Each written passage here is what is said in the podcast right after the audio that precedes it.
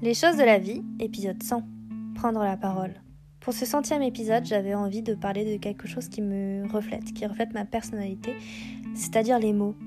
Prendre la parole en public, ou lors d'un entretien d'embauche, ou devant n'importe qui, que ce soit un discours euh, d'anniversaire, un discours euh, pour un enterrement, un discours euh, pour présenter quelque chose. C'est important de pouvoir, de savoir exprimer ses idées, de pouvoir les dire aisément. Durant mes années d'études d'archi, j'ai passé beaucoup d'oraux, que ce soit des présentations de projets, de fin de diplôme ou même la soutenance de mémoire.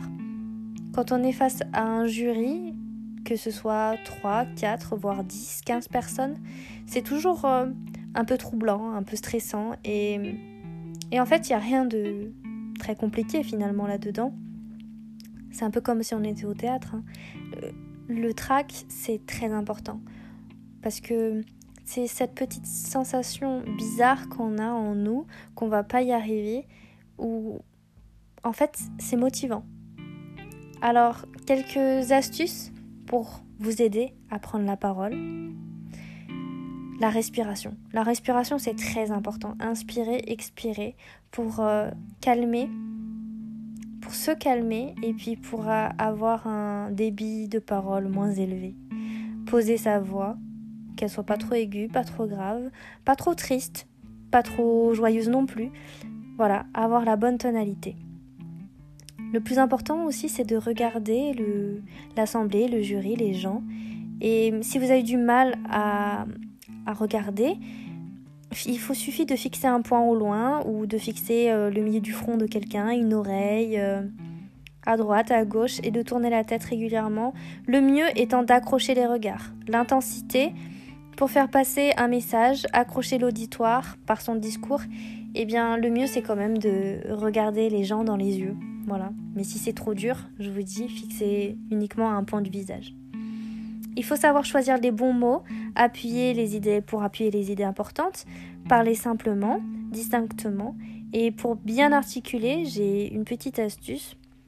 C'est d'utiliser un stylo ou un bouchon de liège entre les dents et de réciter tout le discours avec ou sans le son. C'est le meilleur euh, type ever que j'ai eu euh, lors des, lors des, des oraux c'est vraiment de, réciter voilà tout le discours avec quelque chose entre les dents.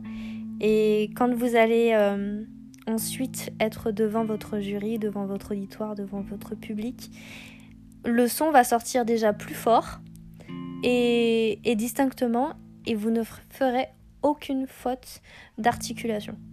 Voilà. Donc euh, n'hésitez pas. Même si vous avez l'air idiot dans les toilettes avec votre stylo, franchement, c'est la meilleure astuce que vous pouvez avoir euh, pour euh, réussir euh, votre discours et puis même votre entretien. Hein. parce qu'en entretien d'embauche, c'est très très important aussi de, de s'exprimer clairement et de pas bafouiller. Voilà. Entraînez-vous